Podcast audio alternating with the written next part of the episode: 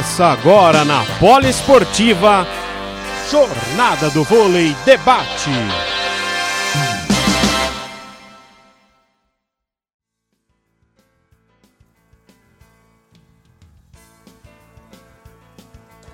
Boa noite, amigos da Rádio Poliesportiva. Estamos mais uma vez aqui para a nossa Jornada do Vôlei Debate. E hoje, mais um programa, um programa especial nós vamos ter hoje aqui um convidado muito, muito, muito especial. Né? Nós estamos falando aqui do grandíssimo, um dos maiores levantadores que eu tive o privilégio de ver jogar. Treinador da potência do Taubaté. Nós estamos falando nada mais nada menos de um um, um atleta que foi campeão da Superliga como atleta e foi também campeão como treinador. Nós estamos falando de Carlos Javier Weber.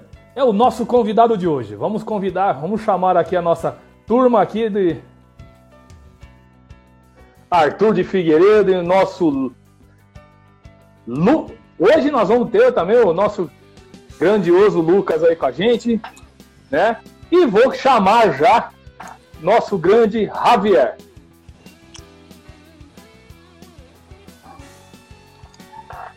Boa noite, Arthur. Fala, Rogerinho. Vai... aqui. Mais uma vez, um prazer estar com vocês, com, a, com essa lenda, né? Javier Weber, com a nossa equipe, né? A equipe, melhor equipe de e esporte nossa... desse país. Prazer estar com vocês, meus amigos. Luquinha. Boa, boa noite, Lucas. Boa noite, Ra Carlos Javier Weber, no qual posso falar assim: eu tive o prazer de vê-lo jogar, meu amigo. eu vi, fiquei muito bravo em 88, eu era moleque, fiquei bravo, rapaz. Em 2000, então, nem se fala. Boa noite, Javier. Muito obrigado pela presença. Boa noite a vocês. É, boa noite. Muito obrigado por os elogios aí. Ah, sinceramente, um, um prazer poder conversar de vôlei é, com vocês, porque é um bate-papo assim, bem de vôlei, bem de, de, de não só da, da, do que vai acontecer daqui a pouquinho com a semifinal e final, mas é, com tudo que é o nosso vôlei brasileiro ali, que está muito legal. Boa noite, Lucas. Um prazer estar com você aqui de novo, meu irmão. Boa noite, Rogério. Legal estar de volta ao quadro, né? De Jornada do Vôlei Debate. Boa noite, Arthur. E boa noite ao Weber. Que prazer conhecendo ele agora, né? Não tenho o prazer de, como o Rogério, ter visto jogar, mas o Rogério, as histórias do Rogério aí, ver o que ele já faz por Taubaté, a gente já, já admira. Não, é verdade. O Weber, o Weber não jogava nem um pouquinho, ele fez uma dupla com um cara aí. Eu mandei até uma mensagem para ele, tá, Weber? E. É que para mim, que eu tive o privilégio de ver jogar, foi um dos maiores opostos. É que ele jogava em toda quanto é posição, né? É, mas na época, nessa época, como tinha oposto maravilhoso, né? Negrão, Joel de Espanha, Zorzi, enfim, é, Timmons dos Estados Unidos. E aí tinha um cara chamado Marcos Milinkovic que não jogava nada. Rapaz, que dupla, Weber Milinkovic, e tive, nós tivemos o privilégio de ter essa dupla aqui no Brasil, né?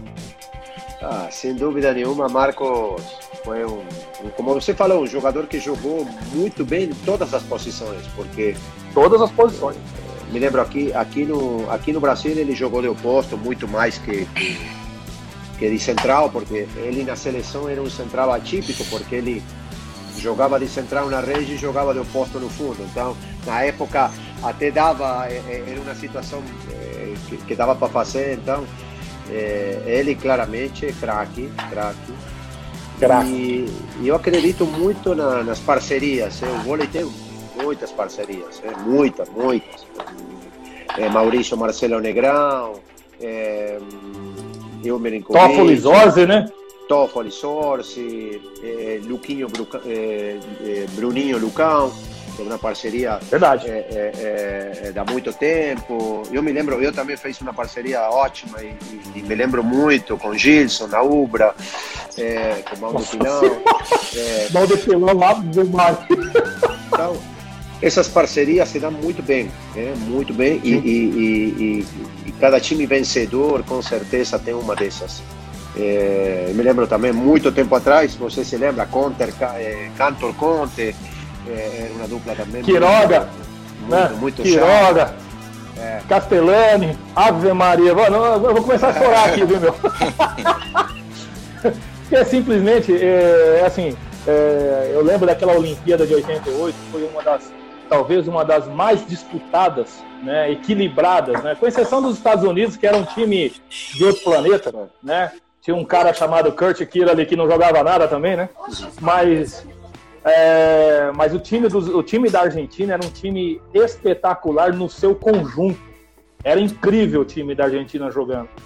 E, e o meu ídolo não conseguiu trazer a medalha, né? Meu ídolo é o Renan Dalzotto, que você ah. foi pro lugar dele. Que para mim, na minha humilde opinião, foi o maior jogador que eu vi jogar. Né? Então, assim, é, era muito cara bom naquela época, né, Javier? Era muito é, cara bom. Sem dúvida. Falando um pouquinho daquela Olimpíada, claramente era outro outro esporte, como a gente fala, não? Era outro voleibol, Verdade. mas a Argentina chegou nessa Olimpíada com, com, um grupo já formado em 82, que era muito era muito garotos naquela época e chegou muito bem do ponto de vista grupo e de cabeça naquela Olimpíada.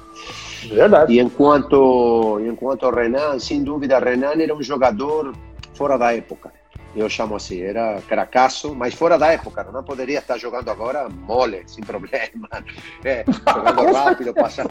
Não, não, mas sabe que hoje já se fala de, de ponta passador, de, de, de, de central, de uma certa altura. Bom, hoje é, Renan estaria jogando, seria um, um dos melhores pontas do mundo, passador, um ponta passador que, que, que está, que é, é uma função que hoje Maurício Borges faz no meu time, está na extensão. É, o ponta passador, o que eu chamo sexto homem no, no, no, no vôlei, um sexto Sim. homem é, importante, que dá esse volume de jogo, essa, essa qualidade a partir da, da do passe e da defesa, hoje praticamente está fora. Hoje já, a maioria das, das equipes jogam com dois ponteiros que passam mais ou menos, de bola alta. Bom, eu acredito ainda que esse sexto homem, hoje no voleibol mundial, é fundamental. E hoje, times como a Polônia, tem Kubiak, o, o, o time como Sim. o Brasil, que, que tem Lucarelli também né, nessa função, é, passa a ser muito decisivos e importantes. É, o, o, o, que é legal, que eu, eu, até comentei isso, nós fizemos um bate-papo na quarta-feira com o Marcelo Mendes, uhum. e eu comentei com ele, isso é uma coisa tradicional de vocês, que é impressionante, né? É, nós falávamos de Quiroga, Uriarte, é, Martinez, Weber, é, Milinkovic, né? O, oh meu Deus, me fugiu aqui. É, enfim, Conte, né? Esse jogador, esse, ele o Quiroga era absurdo. Né? Ele o Quiroga era absurdo jogar. E, e hoje eu começo a ver o time, a seleção da Argentina de um tempo para cá, que para mim essa é a maior geração, acho que talvez dos últimos 20 anos. Uhum. Conte, Uriarte, Martins. Tá vendo? É, é, é a prole dos caras. É muito, porque a gente vê os mesmos caras, é a prole dos caras. Então, poxa, gente, eu vi o pai do Conte jogar e joga, o Conte joga uma barbaridade, né? Uhum. Não, sem dúvida, é, deu uma, uma, aí aconteceu, eu, na época ele, eles, a maioria dos filhos dos caras eram eh, na época eram garotos, eram juveniles ainda, e, e, e, aí eu fui técnico da seleção nessa época, e, e, sinceramente, mas tem um monte, porque tem o Quiroga também. Muito, cara, é, exato. É, tem, tem, tem, tem, tem muito filho de Martínez, que, bom, caras que hoje já continuam jogando na seleção, mas que não só são filhos dos caras que jogaram muito bem, os caras também jogam muito bem. Os é, caras jogam muito bem, é, é isso que é legal. Então, nada, foi bem um fato bem atípico e, e, e, e bem difícil de, de, de, entender, porque todo mundo falava, pô, são, são os caras, são filhos deles, tá, tem um monte. Mas tem um monte. Muito legal, foi muito legal. É muito bacana mesmo. E, e, e Weber, só para a gente já ir direto aqui. Você jogou a Superliga, foi bicampeão, né? Com a, com a Ubra, 98, 99, como atleta. E jogou com essas feras, né? Inclusive um outro cidadão aqui que também foi campeão também, mas se eu não me engano, ele foi o primeiro e você foi o segundo. Se eu, você me corrija. Uhum. Você jogou com o Francoviac, né, no seu time? Uhum.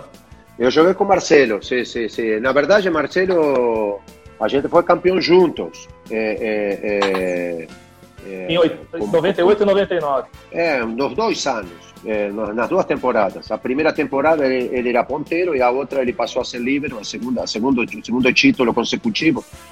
E, e depois ele, ele foi primeiro campeão como, como treinador, que ele ganhou al final quando eu dirigi o Unisul, e depois no outro ano a gente deu troco e a gente foi campeão eh, também contra eles. Então a gente tem uma história parecida com o Marcelo, eh, assim, de vida e de, de, de, de, de esporte, né? porque fomos campeões junto como jogador e, e a gente pensava do mesmo jeito, no, no, modo de jogar, de como, como o time era mais importante que qualquer jogador e depois eu acho isso é, foi passado também como treinador, tanto na minha forma de, de, de treinar como a dele. Uma outra pergunta que eu queria fazer para você, depois eu vou passar aqui a rodada para os meninos.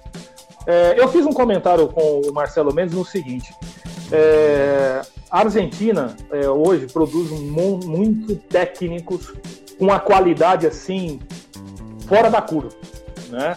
É o caso do Marcelo Mendes, você, o Dileu, o Horácio, inclusive está com a gente aqui, queria mandar um abraço pro Horácio. E eu posso dizer que vocês né? Os, nosso, né? Eu falei que vocês são hermanos brasileiros, né? vai me complicar a Argentina. não, não, mas é verdade. E aí, é verdade. É verdade, pô. Praticamente vocês conviveram, vocês viveram aqui no nosso país, né? E, e vocês tiveram, talvez, aí um, um cara que para mim foi um dos maiores gênios da história do voleibol, que é o Julio Velasco. Podemos dizer que vocês vêm da escola do Julio Velasco? Porque é impressionante a forma como vocês trabalham, como vocês param o jogo, a forma como vocês abordam o atleta, trabalha com aquela visão assim. Vocês têm uma visão de jogo diferenciada, né? Ah, sem dúvida nenhuma, a Argentina tem uma escola de técnicos há muito tempo. Estou tá? falando antes de Júlio. Com certeza, Júlio é o exponente mais importante que a gente tem e teve no passado, porque foi campeão mundial muitas vezes, medalha de, de medalha olímpica. É, ele, ele, ele criou uma escola importante na Itália. É, e a gente é, tem, mas há muito tempo, essa escola de técnico, de preparação, de, do que a gente chama é, as conversas de café. Para nós são muito, muito importantes as conversas, as conversas de café depois de um treino, de, depois de uma janta. E, e, e a gente foi criando um, um, uma, uma ideia de, de, de, de, como ser treinador. E tem diferentes, diferentes modos. Claramente, eu, Marcelo e Horácio, são os três que que, que nós estamos aqui no Brasil, a gente tem pensamento muito parecido, mas forma de trabalho diferente, mas que, que a gente se dá muito bem, é, falando de vôlei, até trocando informação, e, e a gente é, é, é, jogou contra, bom, eu e Marcelo jogamos é, contra muitas finais essa temporada, com o Horácio também, eu ganhei alguma, Marcelo ganhou outra, Horácio ganhou a Paulista, é, e, e a gente tem formas diferentes de, de, de, de, treinamento, mas muito parecidas enquanto pensamento do que é montar uma equipe e como fazer jogar essa equipe. Cada um com a sua com a sua e isso vem da, da escola nossa da escola da Argentina. É, que, a escola nossa não é uma escola de, de Velasco. Claramente Júlio é o exponente mas tem outras escolas tá. muito muito importantes ali outras outras pessoas diferentes modos de ver o, o, esse esporte não tem só um modo. Como aqui também tem o um modo do Bernardo o modo do San Roberto é, que são escolas bem bem, Escola bem diferentes mas Isso muito mesmo. muito vitoriosas e, e, e, e, muito bacanas até de fazer essa comparação é, mas essa escola nossa vem há muito tempo e é verdade é, é até estranho falar que a Argentina produz muito treinador para fora. Também lá fora nós temos eh, Lozano, Castellani, treinadores que, que estão muito bem também no, no, no, nos outros países e que, que, com certeza marcam uma, uma, uma ideologia importante da nossa, da nossa cultura do vôlei. Não, é verdade, tudo, tem toda a razão. Arthur, para você. Fala, primeiramente um prazer estar contigo, Rogerinho, querido amigo, e falar com essa linda, né? Javier Weber.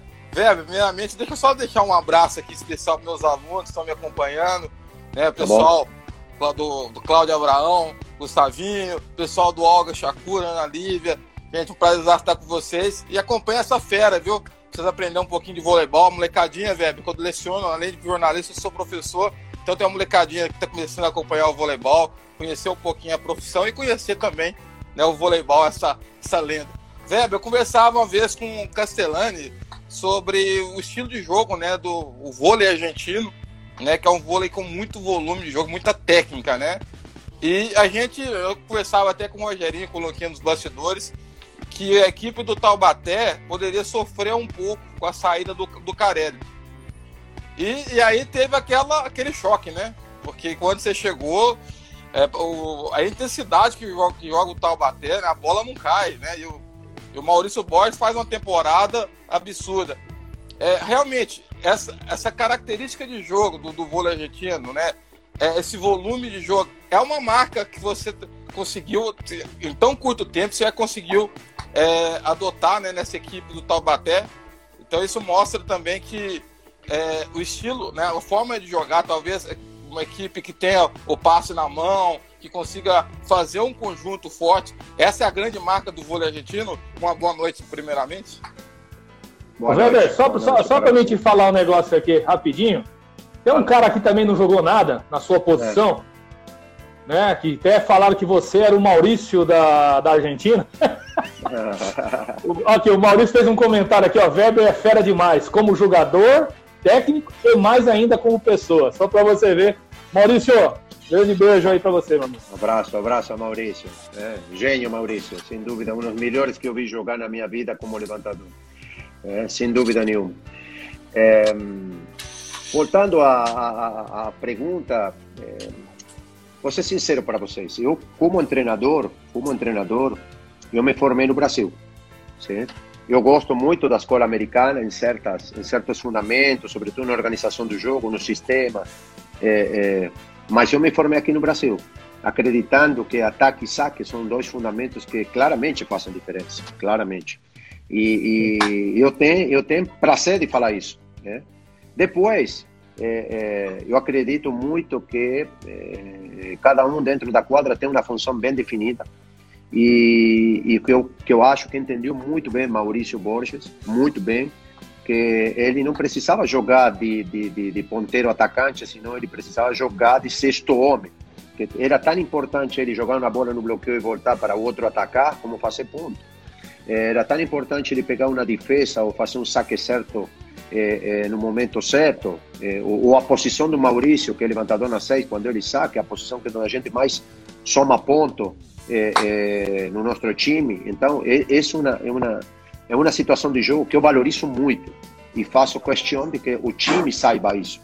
Então, para mim, isso faz parte do sistema de jogo. Sim? Faz parte do sistema de jogo. Agora, valorizo muito a defesa, a defesa que dá para pegar, não todas. Né? Eu acho que todas não dá para pegar, mas é, 70% dá, e essa eu cubro. É, é, em função de quê? Em função de, de, de um erro do, do, do, ataque do adversário, de, um sistema bem feito do nosso time. É, depois tem gente que tem mais qualidade para defender, outra que tem menos. A gente trabalha para aumentar essa qualidade, mas tendo bem claro qual é a função de cada um dentro da quadra. Eu acho que essa é um pouquinho a minha característica de treinador, respeitando muito qual é a minha ideologia de, de, de, de voleibol, que é sistema, claramente, bem claro, e ataque e saque, é, é, que é o que eu é, comecei a amar e, e, aqui no Brasil, entendeu? Tanto como jogador que como, como treinador. Legal. Lucas, você?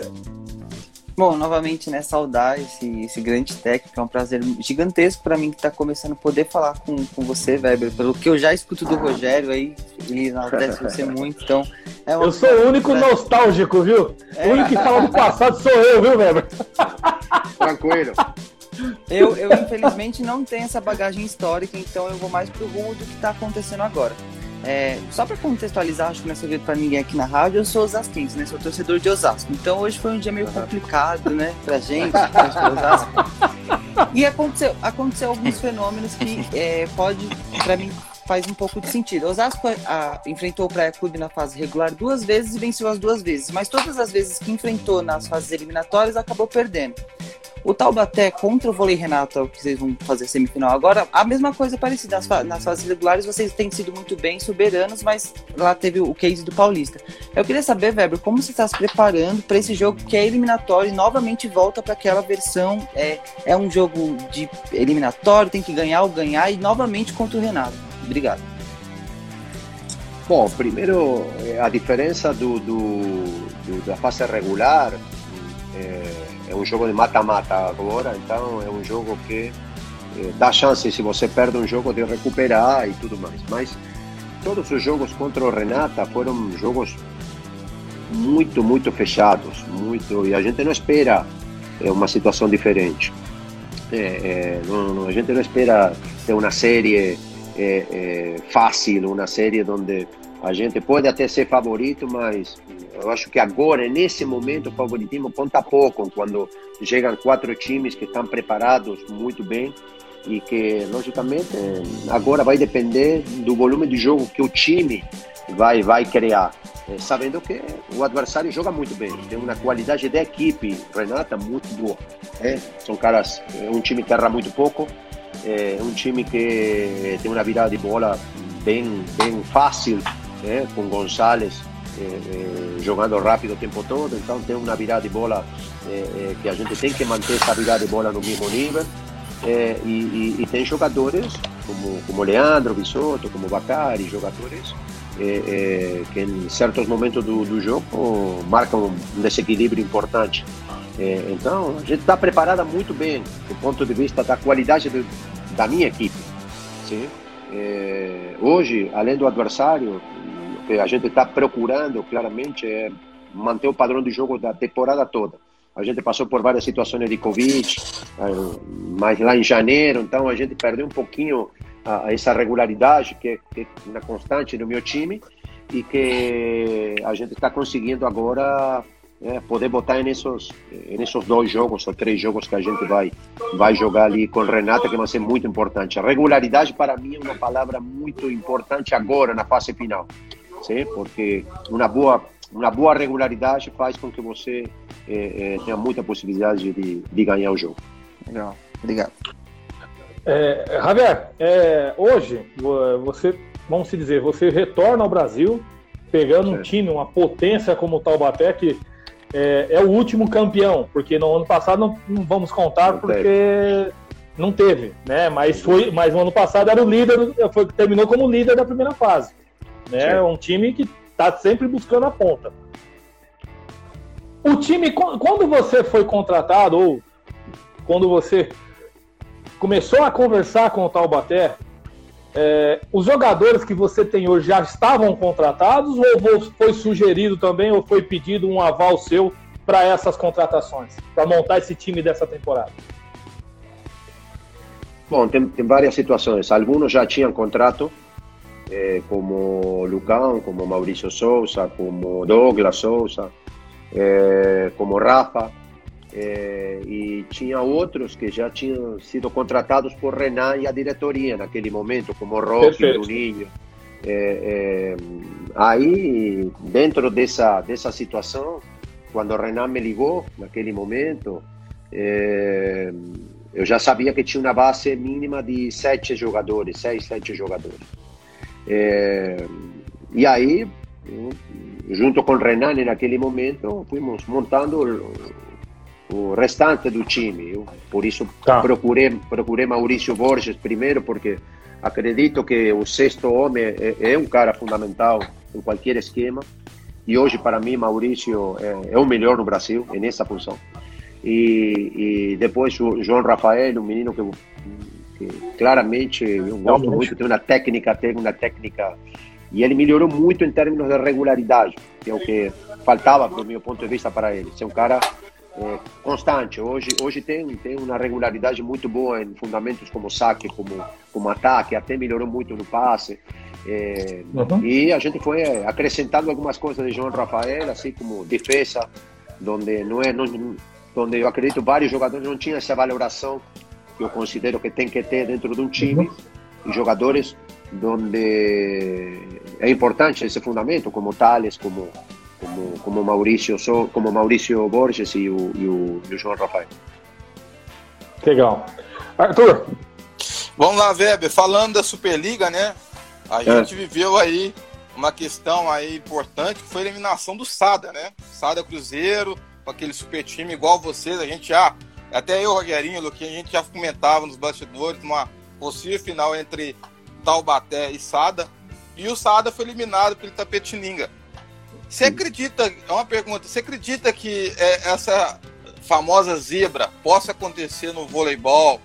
É, que, que, o voleibol brasileiro, no caso aqui, a gente tem cada vez mais, né, tendo uma debandada de atletas para o exterior, e por conta disso o campeonato está sendo mais disputado aqui no país. Você acredita que a gente possa ter, né, nas próximas temporadas, mais zebras na, nas competições? Você acredita nisso? Você acredita, inclusive, é claro, né, possa acontecer alguma zebra nessa fase de playoff da, da própria Superliga? Ah, sinceramente, é, é, vou, vou ser sincero, é, eu acredito muito que pode acontecer, até porque eu fui zebra em um campeonato que a gente ganhou com a Umbra, com os Olímpicos, em 97. verdade, verdade, e, verdade. E, o Olímpicos acabou... era uma seleção. Era verdade, é verdade. E, a, e, a, e, tinha Susano também, que era outra seleção, e a gente estava ali, quarto, quinto, e a gente ganhou o campeonato, é, entendeu? Mas depois eu acredito muito também nas estatísticas e nos números, e isso não acontece, acontece uma vez, não é que acontece sempre. 90% da vez não acontece, entendeu? Chega sempre o mas... favorito, chega sempre. Mas, é, mas claro que acredito que pode acontecer. Por quê? Porque o nível é, é, é bem parelho, não é, não é não é que não pode eh, não pode acontecer nunca e, e que o Itapetininga não mereceu ganhar do Sada. Claro que mereceu. Mereceu ganhar porque foi na hora, na hora para, para valer. Jogou melhor. É, é, sim, Exatamente. Sim, Exatamente. Sim, jogou melhor, jogou dois jogos. Quando é um jogo seco, que você fala assim, pô, esse jogo, e foi 3 a 2 e deu sorte. É um jogo, mas aqui teve dois jogos. E os dois jogos na casa do, do, na casa do Sada, é, é, e, e, os caras jogaram pra caramba e fizeram tudo é por, mere, por merecer. Então, zebra, porque é um time que não é favorito, pode, pode ser, mas, é, é, mas acontece, porque o voleibol brasileiro é bem parelho. Por aí em outras ligas não acontece tanto isso, mas aqui pode acontecer.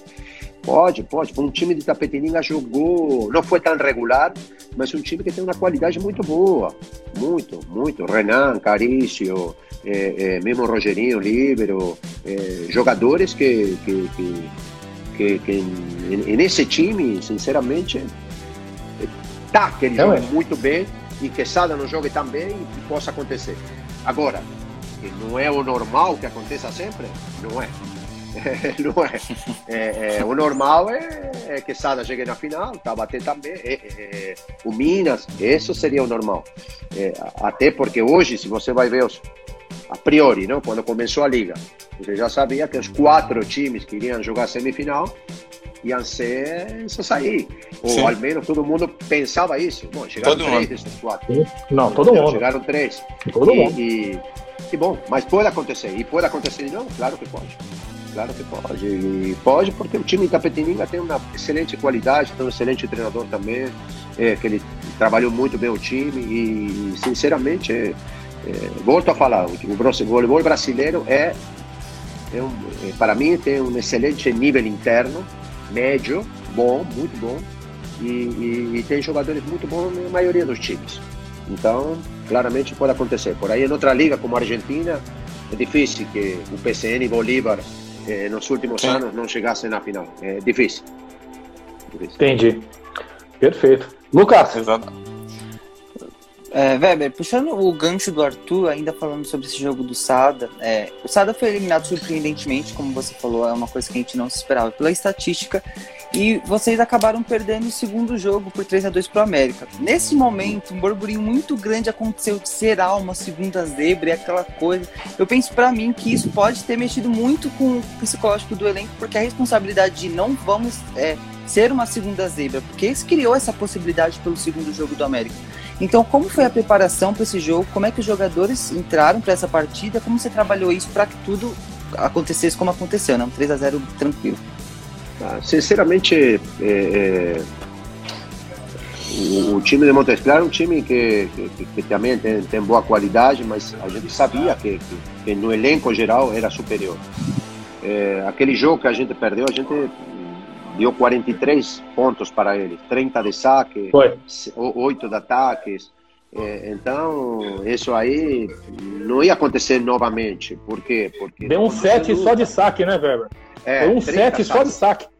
30, 30 saques. É, é, 30 saques fora. Então, quando a gente tem, tem, tem uma, uma média de 18% de erro, sim, 18% para vocês entenderem, são 100 saques em um jogo de 3 a 1. 100 saques a gente erra 17, 18, 16. E a gente errou 30. É, é, então estava fora do padrão. É, fora do padrão, é, a gente teve a tranquilidade para voltar ao padrão. É o padrão nosso, tanto de sistema como como não perder não perder a organização de jogo, sabendo que o time do outro lado ia jogar em casa a terceira terceira partida por causa da situação sanitária e que é um time que claramente não tinha nada a perder e tem boa qualidade. Então sabia que a gente sabia que o jogo ia ser duro, mas a uhum. gente precisava não tanto pensar em Montes Claros, senão em não perder o nosso padrão de jogo. Sim? É, sabendo que hoje é um jogo difícil, é, mas dentro do nosso padrão. A gente não podia perder, assim como o Sada perdeu quando estava 2 a 0 para, para, para eles e foi, ficou 2 a 2 ficou no desespero e, e perdeu o padrão de jogo, entendeu? Bom, isso para nós foi uma. É, acrescentou, entendeu? E, e, e, e, a gente não, não podia perder nosso padrão. Podia perder o jogo, porque isso aqui é esporte. Tá? É. Mas não, não fora da nossa, da nossa realidade de vôlei. Certo. É, Weber, é, agora a semifinal, na bolha de Saquarema. Acredito que tanto você como os, o técnico dos quatro times concordaram porque não, tinha, não tem outra saída hoje devido à pandemia. Queria que você me falasse um pouquinho qual é a avaliação que você faz desses três adversários que vão, vão junto com o Taubaté vão disputar as semifinais e a grande, o grande sofrimento que todos os clubes tiveram, e principalmente você, com o surto do Covid. O que, que atrapalhou dentro da sua temporada esse ano? Ah, mas sinceramente a gente já começou a temporada com a pandemia. É, imagina que a gente começou a treinar lá em julho, da dois caras. A gente fazia quatro grupos de manhã, treinava de dois, depois outros dois, depois outros dois, assim durante duas semanas. Senhora. Depois Deus de quatro, Deus. depois de seis, entendeu? Mas não nós, a maioria das, equipes fizeram A maioria isso. das equipes. É, então a gente já é, treinou, do meu ponto de vista, situações que não eram, eh, eh, eram completamente atípicas, sim? Atípicas. E a gente foi tá treinando isso. É, é, foi treinando essa situação de, de consertar na hora situações que claramente você não podia e não tem controle. É, então a gente não teve casos de Covid, tirando o Bruno que teve lá em, em final de final de outubro. É, é, a gente não teve praticamente casos. Sim, vieram todos todos juntos em janeiro e a gente ficou quatro semanas, três semanas e meia, treinando com sete caras. Então, para mim também, para, para o grupo era um desafio importante, treinar com sete, Sim. oito caras. É, é, não, a gente não podia fazer coletivo, não podia fazer seis contra seis, só fazia sistema é, com caixotes, com, com, com, diferentes situações, treinava do ponto de vista uhum. técnico, mas perdia a qualidade técnica é, da equipe. E, e, e, a gente superou para nós, foi um desafio é, importante, assim como outros também, eu me lembro Itapetininga teve, o Sada não teve, teve pouquíssimos casos, e Campinas teve, mas é, com mais espaço, então era um, eram dois, depois voltava, era outro, é, uhum. mas a, a maioria das equipes teve a mesma situação, a gente trabalhou em função claramente médica, médica, com protocolos, com, sem forçar absolutamente nada. E agora estamos chegando na fase final, claramente a bolha era a única opção, não, não, não tinha outra. É, hoje está fechado em hoje hoje está fechado em São Paulo, está fechado em Belo Horizonte, está completamente fechado e concordo que o campeonato tem que acabar, não pode ficar dois campeonatos. Não pode ser igual ao ano passado. É, não pode ser igual. É, claramente não pode ser igual se as condições é, permitem fazer isso. E, e, e, e, claramente nós estamos chegando na fase final do campeonato, é, sem esses problemas de Covid, mas é, sempre alerta e sempre pensando em, em, em, que a parte de saúde é a mais importante de todas. Legal. Arthur, para finalizar. Vamos lá, Weber, eu não quero estender, né? Mas uma pergunta muito simples para ti. Quem vai ser campeão olímpico? uma pergunta muito básica. É, muito, tá facinho, mamão com açúcar, é. Weber. É, Argentina vai brigar com o Brasil, acredito eu ali também, por uma, pelo título olímpico. Quais são os seus favoritos? Ah, duas, duas perguntas muito simples para ti. Obrigado, viu? Bom, é, vou ser sincero. É, para mim, hoje, Brasil e a Polônia estão por cima de, do resto, assim, um pouquinho por cima. São, para mim, os dois grandes favoritos que tem a competição. Sim, deixar de lado na França, sem deixar de lado nos Estados Unidos, na Rússia, é, é, sem deixar de lado. Hoje o nível está muito parelho, muito, muito, muito, muito, muito, muito. No, em outra época era Brasil, era Rússia, era mas é, a Itália, nessa né? época a Itália, a Itália também coloco dentro desses. Hoje está muito parelho. Hoje uma Itália, pode chegar na final olímpica como pode ficar da fora nas quartas tranquilamente, ficar oitavo, tá tranquilo. Sim. Sim, e ninguém vai falar nada, entendeu? Ninguém vai falar nada. É, é, é, e assim Estados Unidos. Agora, eu acredito que hoje, elenco por elenco, Brasil e Polônia são os dois mais fortes. É, dentro dos dois, se tem que escolher um, está claro. Também claro que é o Brasil que eu gostaria. É, onde coloco também a Argentina dentro desse segundo segunda linha também forte, que pode dar uma surpresa e pode incomodar mais de um também. O Renan não descarta a Argentina, não. Renan, não o Renan não, falou não. muito bem da seleção argentina. Falou: olha, é um time muito difícil de ser batido. Hein? Não, não, mas é complicado. concordo plenamente, concordo. Até porque essa geração que hoje eh, a gente estava falando previamente, é uma geração que está chegando praticamente na última Olimpíada com é, uma maturidade muito boa como equipe, como pessoa, como jogadores. Então está chegando em um ponto bom a jogar um jogo olímpico. E a Argentina fica com Solé, com Conte, com Crer, com Loser, De Checo, Uriarte, eh, eh, Martinez. Eh, fica um time muito perigoso. É um time muito bom. Muito perigoso. É, muito, muito perigoso. Lucas, para a gente finalizar aqui com o Weber, para liberá-lo. Bom, o Arthur já pegou nesse ponto da Olimpíada, né? Que é um ponto curioso nosso, mas o Weber já falou a opinião dele. Então eu vou voltar um pouquinho para Taubaté. Só uma pergunta também bem básica. Weber, o seu time é muito regular, é a principal, é, o principal ponto de, de, de Taubaté, eu acho que na temporada toda. Tanto que a gente não vê um jogador se destacando. É, vocês não têm, dentre os 10 principais pontuadores da Superliga, alguém aparecendo. Acho que o Felipe Roque aparece em 13 terceiro e depois tem só o Maurício Borges lá, lá em 24, 26. Então não tem assim, e o Vissoto, é um tipo, o cara que vocês vão pegar, já está em quarto.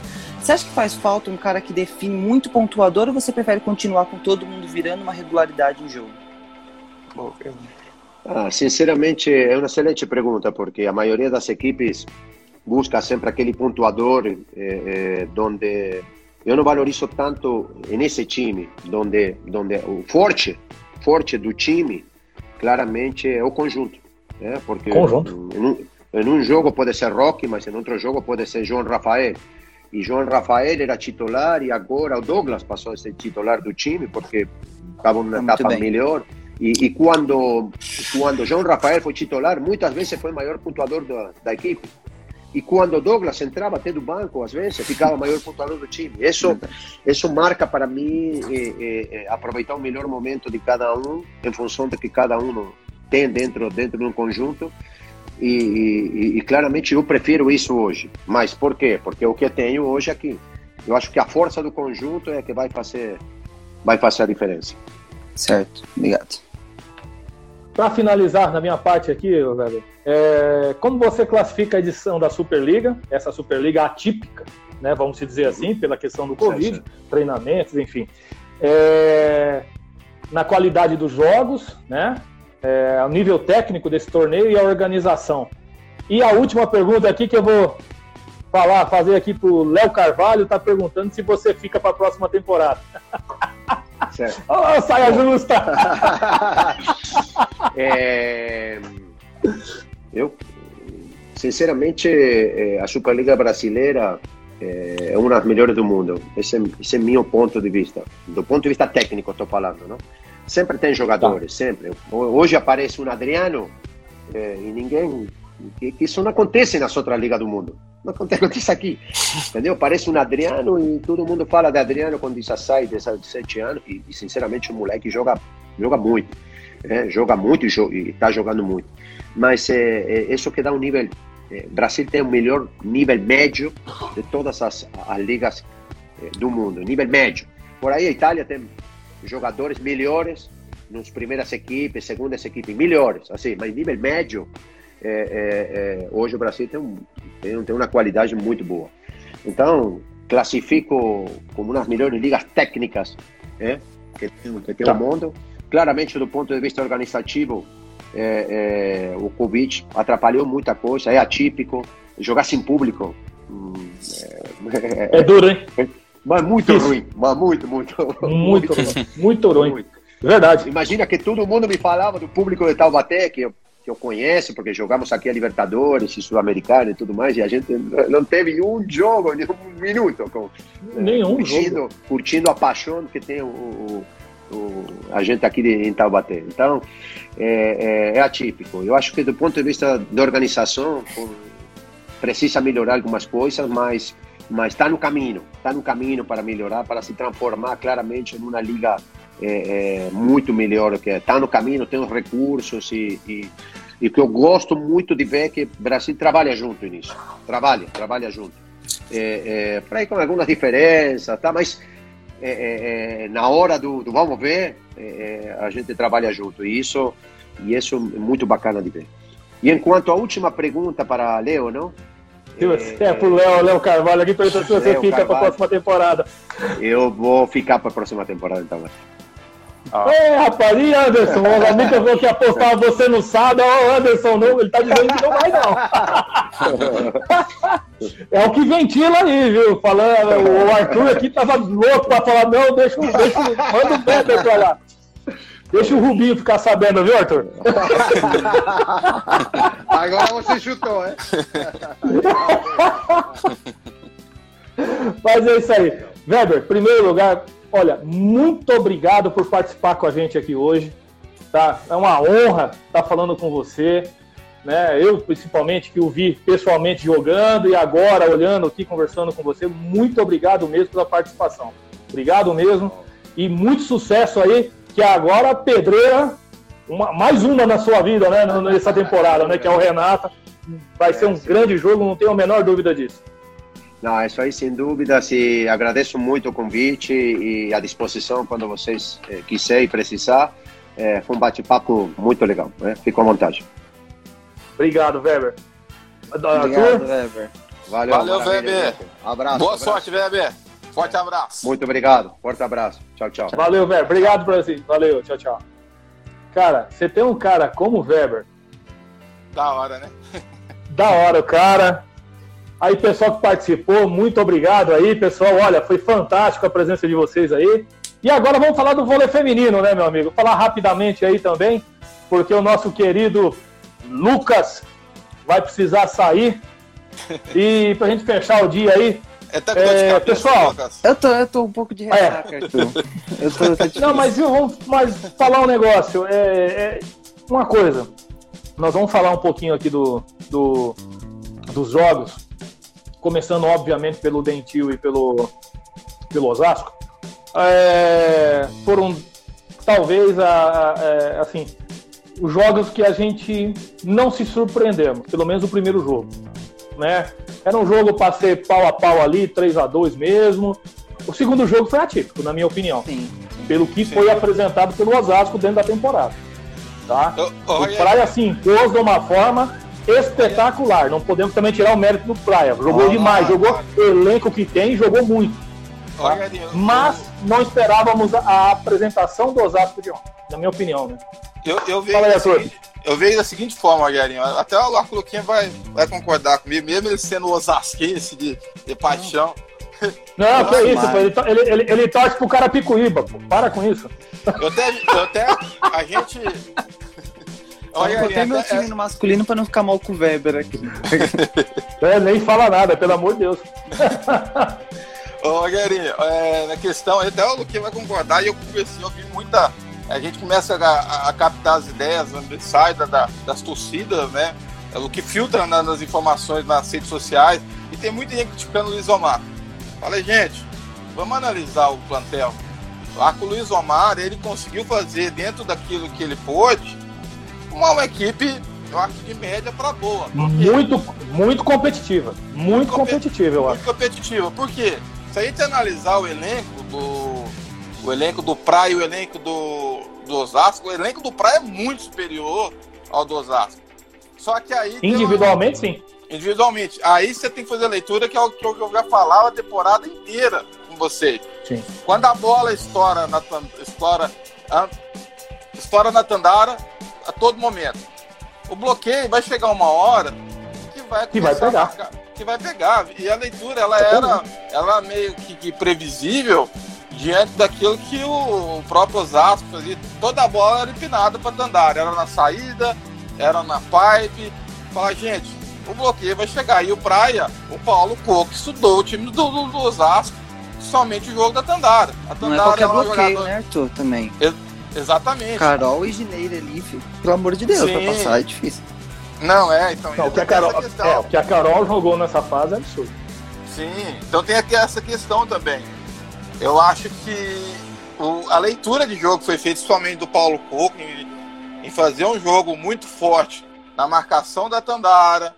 E mesmo assim a Tandara conseguiu ainda ter uma atuação muito muito é, eficiente, porque ela essa menina joga demais, gente. A Tandara, você tá doido? A Tandara, ela o que ela conseguiu fazer com a, com a, equipe do Osasco, assim, a quantidade de bolas que ela vira, mesmo em, em toda situação que a, bola, que a bola veio quebrada lá do fundo, ela conseguia uma bola totalmente distante, né, com bloqueio armado, bloqueio duplo, bloqueio triplo, ela conseguia puxar uma diagonal lá no fundo.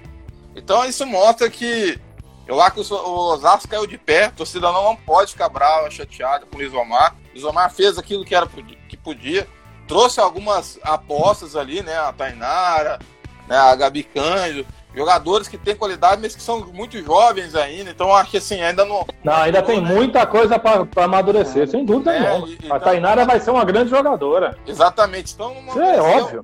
E tem a Jaque. É uma grande jogadora. Né? Ah, aí, aí que é o ponto. Aí tá o ponto. Eu acho, na minha opinião, é, aqui até o Anderson falando, castigaram a Gabi Cândido no passe e, e atiraram no jogo. É verdade, Anderson. Com certeza. Verdade, Anderson. E a, e a Tainara também. Acrescenta a Tainara Mérito aí. Mérito do Paulo Coco, que fez a equipe sacar. Mérito do Paulo Coco, não tenha dúvida.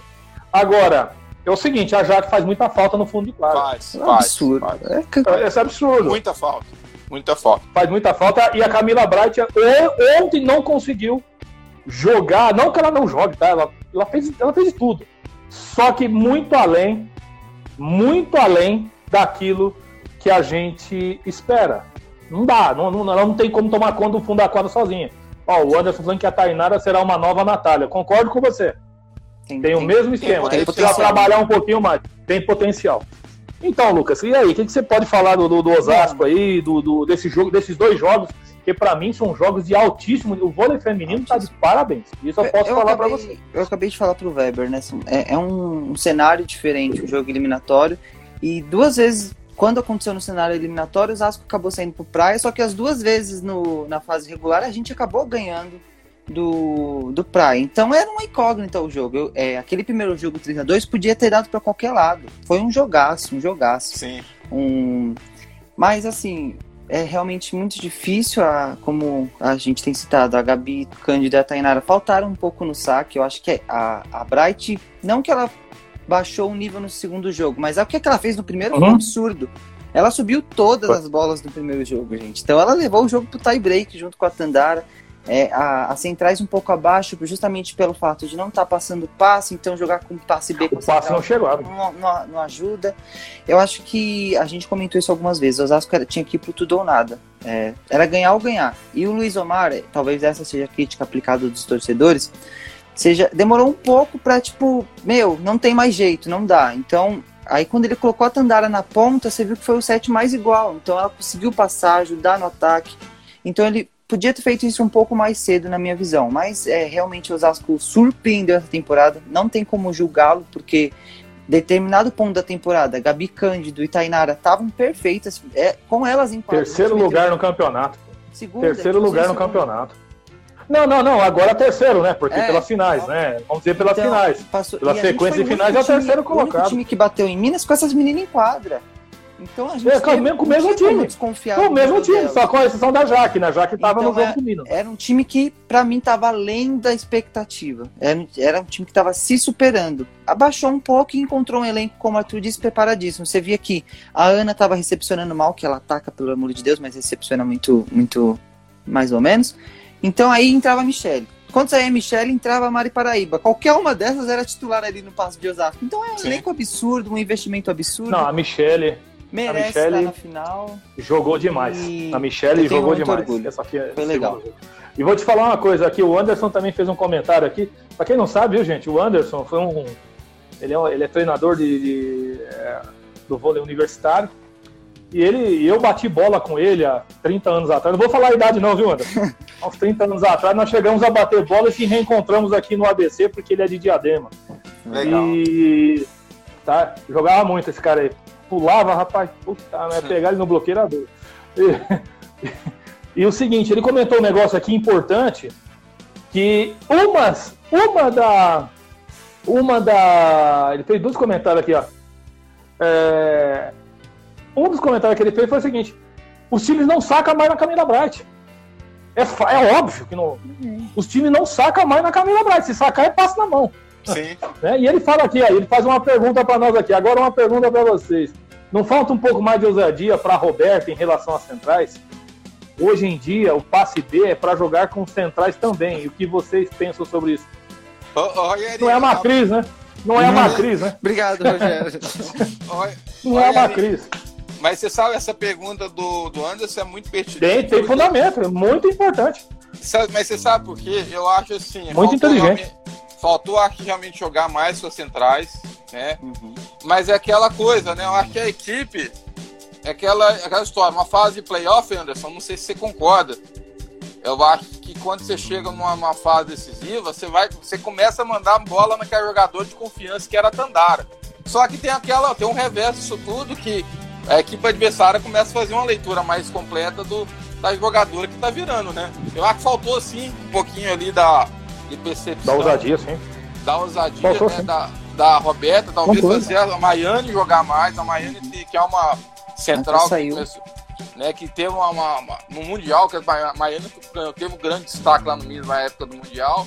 E depois, né, eu acho que assim, a gente esperava realmente ela uma atuação maior, melhor dela, inclusive da Bia, mas faltou realmente essa leitura da, da Roberta, talvez, de fazer um jogo mais equilibrado com, as centrais. Acho que ficou demais focado na Tandara, e aí, é claro, o, o Praia leu perfeitamente o jogo e aí se desenhou de forma até tranquila a, essa eliminação. Aí, tá concordando com você, tá concordando com você. E outra coisa, né, Anderson? Você que, é, você que treina, você que treina aí universitário, tem dia que não dá nada certo, né, meu amigo? Você muda o time, você inverte, você faz tudo, você põe, puxa o oposto pra ponta, puxa não sei o que, põe passador, põe isso, põe aquilo, não resolve nada, né? Então, assim, é, é duro. Eu acho que esse foi o caso do Luiz Omar ontem. Foi o dia que não deu nada certo. Então, assim, já tem um problema da Jaque. Né? Ele tem um problema sério da Jaque. Né? Ah, mas é planejamento. Gente, planejamento que é uma coisa. Você precisa ter grana para ter o planejamento. Ele trabalhou em cima do orçamento que ele tem. É, é simples. Não está sobrando dinheiro lá no Osasco lá. Não ah, mas tá o Bradesco, o Bradesco não põe essa, a, o Bradesco não põe esse dinheiro todo lá não. Hoje até numa brincadeira aqui, o Lucas colocou, o Nestlé vai voltar, Deus, se Deus quiser. Se Deus quiser, mostre. Com azul, hein? Pode cravar. E aí, meu, é. Olha, aí, ó. Tem dia que dá vontade de chorar, é verdade. É verdade. No amador nós passamos por isso, pô. Tem dia que não dá nada certo, rapaz. Não funciona. Vai lá, Lucas. Eu acho que esse ponto ainda da Roberta, eu sou um defensor dela, como vocês sabem, eu gosto muito, mas ela realmente estava um pouco aquém no jogo de ontem. Quando ela precisou fazer uma, uma jogada mais ousada, ela fez errado. Por exemplo, o nosso jogo acabou com um bloco em cima da Sonali. Gente, não tem como no 24 a 22 você mandar a bola pra Sonali, né? Já jogou a bola o jogo inteiro na Tandara, o que a Sonali não vai virar agora, né? Então a gente podia ter virado ali, mas tá tudo bem. Eu acho que esse, essa coisa do passe B com o central é uma coisa que deriva muito masculino, faz muito isso. O Bruninho, o, o William, aqui no feminino a gente vê com a Macris, né? Macris é espetacular. Não, a Macris, Macris é fora da. A Macris não dá para comparar, gente. A Maja, Ionovic, a Macris não dá. Então são jogadores que realmente precisam também dessa qualidade para fazer isso, né? E a Roberta não tá com a confiança para fazer isso, nem as, nem as próprias centrais, né? A própria Maiane nem jogou o terceiro set, deu lugar para Paracatu. Mas é, é como vocês falaram. Que entrou mal por sinal também. Eu gosto muito da Paracatu, mas entrou mal. Ela entrou muito mal na partida. O, time estava desestabilizado. Uma, tava mesmo. Uma, em determinado momento, quando a Gabi saiu, que infelizmente ela foi pro banco e, e acabou chorando e desestabilizando essas pessoas. Elas estavam muito emocionalmente sobrecarregadas também, porque não estava dando nada certo. Não tava, não tava mesmo. Nem a Tandara. A Tandara errou bolas que ela não costuma errar. Sim. Dá aqueles foguetão para fora lá, não é normal dela, tá? Mas aí ó, a Juma não seria uma aposta para essa ousadia? Cara, eu ia falar isso, Anderson. Eu acho que a Juma, eu, eu, eu, sou, eu sou um cara defensor da Juma pelo que eu vi lá no São Paulo. E Sim. no segundo jogo, do, no terceiro jogo do Sesc Rio contra os, o Sesc. Ela jogou demais. Ela jogou demais. Então, assim, é, Mercado Vôlei, obrigado aí, Amanda Live, obrigado, viu, Mercado do Vôlei. Obrigado. Obrigado Valeu, mesmo, pessoal. E, e, e, vai nos enchendo de informações aí do, sobre o mercado, hein? vai nos enchendo de informações aí que nós vamos, nós vamos para cima. Então, o que acontece? É, eu acho que o, que o time do, do, do, do, do Osasco ele perdeu uma referência que é a Jaqueline. Por quê? Porque a Jaqueline é um jogador de definição, gente. Ela é uma jogadora de definição. Além de fazer um fundo de quadra, que para mim um dos melhores fundos de quadra que tem no Brasil hoje é o do Osasco, é o do Osasco, junto com o Minas, né? O Minas, o Minas é absurdo. Passa o Minas é absurdo. Agora, é... gente, perderam referência. E nesse jogo era um jogo para Jaque. Esse jogo era um jogo para Jaque. Porque a Jaque a... começa a virar uma, duas, duas berradas que ela dá ali no meio da quadra ali, acorda É, infelizmente. Entendeu? Né? Entendeu? E ela faria a Tandara junto com ela. Então acho que. E aí, consequentemente, vinha a Bia, vinha Nayane, entendeu? Agora, do outro lado, em compensação do outro lado, o que a Martinez, irmã oposta, jogou foi um absurdo. Não. O que a Fernanda Garay jogou, também. a Michele entrou, dominou o passe. A Suelen levantando de toque, toque de levantador. Até falaram que ela foi levantadora no juvenil na época Infanto, né, né? Quando começou no Minas. Só para você ver. Então, assim, é, é, é, muita coisa, cara. É muita coisa. O Praia jogou demais. O Paulo Coco preparou o time para a classificação e para ganhar o título. Porque Ô... o que jogou ontem vai dar muito trabalho pro Minas. Ô, Rogerinho, até para complementar aí, né? Já pegando aqui os nossos companheiros aí, que, que nos passam essas informações. Ó, o mercado vôlei oficial já tá colocando aí, ó. Eu já, eu já tinha é escutado é esse papo, hein? Ah. Tandari na M em Bauru, hein? Ó, Luquinha. Esquece ó, isso aí. Esquece Rapaz, isso aí. que é isso aí, meu irmão. Olha que eles vão montar um super time mesmo, hein? Olha, Gente, só pra, e, só pra e, complementar aqui. Pra gente finalizar. Eu, eu, vou ter que sair. É, você vai ter que sair. Desse jogo incrível também, porque, pelo amor de Deus, por que, ah, que o Anderson falando. não jogou a, aquele jogo a temporada inteira? Que jogo lindo, todo mundo jogando muito bem.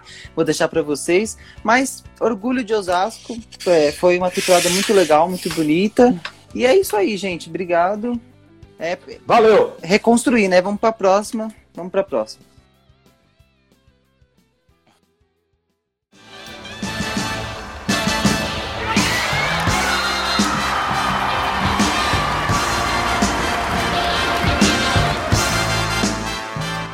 Termina na Rádio Poliesportiva Jornada do Vôlei Debate.